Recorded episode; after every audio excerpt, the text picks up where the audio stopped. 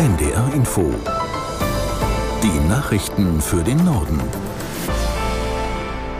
Um 19.30 Uhr mit Beate Rüsapp.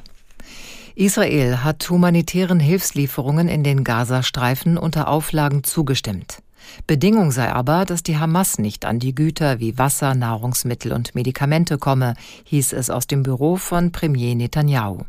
Aus Tel Aviv Björn Dake. Direkte Hilfslieferungen aus Israel werde es nicht geben, solange die Hamas die Geiseln in ihrer Gewalt hat. Die Regierung forderte, dass das Rote Kreuz die verschleppten Menschen besuchen kann. Die Mitteilung aus dem Büro von Ministerpräsident Netanyahu kommt nur wenige Minuten nach einer Rede von US-Präsident Joe Biden. Darin wiederholte er seine Warnung vor allem an den Iran und an die Hisbollah-Miliz im Libanon, sich weiter in diesen Krieg einzumischen. Neben diesem Zeichen der Abschreckung sendet Biden in Israel ein Zeichen der Solidarität. Und der US-Präsident fordert, das Land müsse wieder ein sicherer Ort sein für das jüdische Volk. Der Bundestag hat in einer aktuellen Stunde über die Bekämpfung von Antisemitismus diskutiert. Dabei betonte die parlamentarische Staatssekretärin Schwarzelür Sutter von der SPD, dass der Schutz jüdischer Einrichtungen in Deutschland höchste Priorität habe. Aus Berlin Fini Anton. Die Bundesregierung habe null Toleranz gegenüber israelfeindlicher Hetze und Gewalt. Wichtig sei, dass das Betätigungsverbot der Hamas nun auch umgesetzt werde.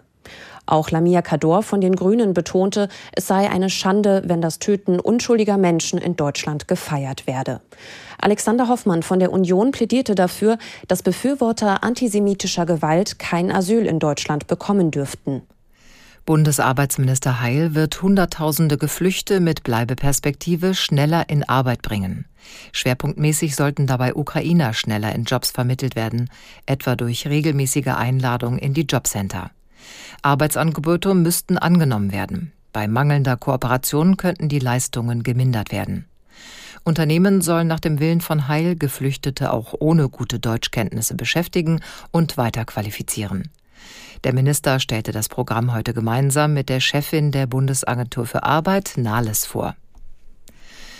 Rund zwei Jahre nach seinem Rücktritt als österreichischer Kanzler muss sich Sebastian Kurz vor Gericht verantworten wegen des Verdachts der Falschaussage. Laut Staatsanwaltschaft hat der 37-Jährige im Untersuchungsausschuss zur sogenannten Ibiza-Affäre gelogen. Aus Wien Wolfgang Fichtel. Die Staatsanwälte heben die Anklage gleich zu Beginn auf ein höheres, zumindest moralisches Schuldniveau. Kurz und seine beiden Mitangeklagten hätten nicht nur die Abgeordneten im Ausschuss belogen, sondern die Allgemeinheit. Sie berufen sich auf das Ausschussprotokoll, aber auch auf später sichergestellte belastende Chats. Kriegst eh alles, was du willst, hatte Kurz, damals als Bundeskanzler, an Thomas Schmid geschrieben, damals Vertrauter von Sebastian Kurz, Finanzstaatssekretär und auf dem Sprung auf den lukrativen ÖBAG-Chefposten. Das ist die österreichische Staatsholding. Das waren die Nachrichten.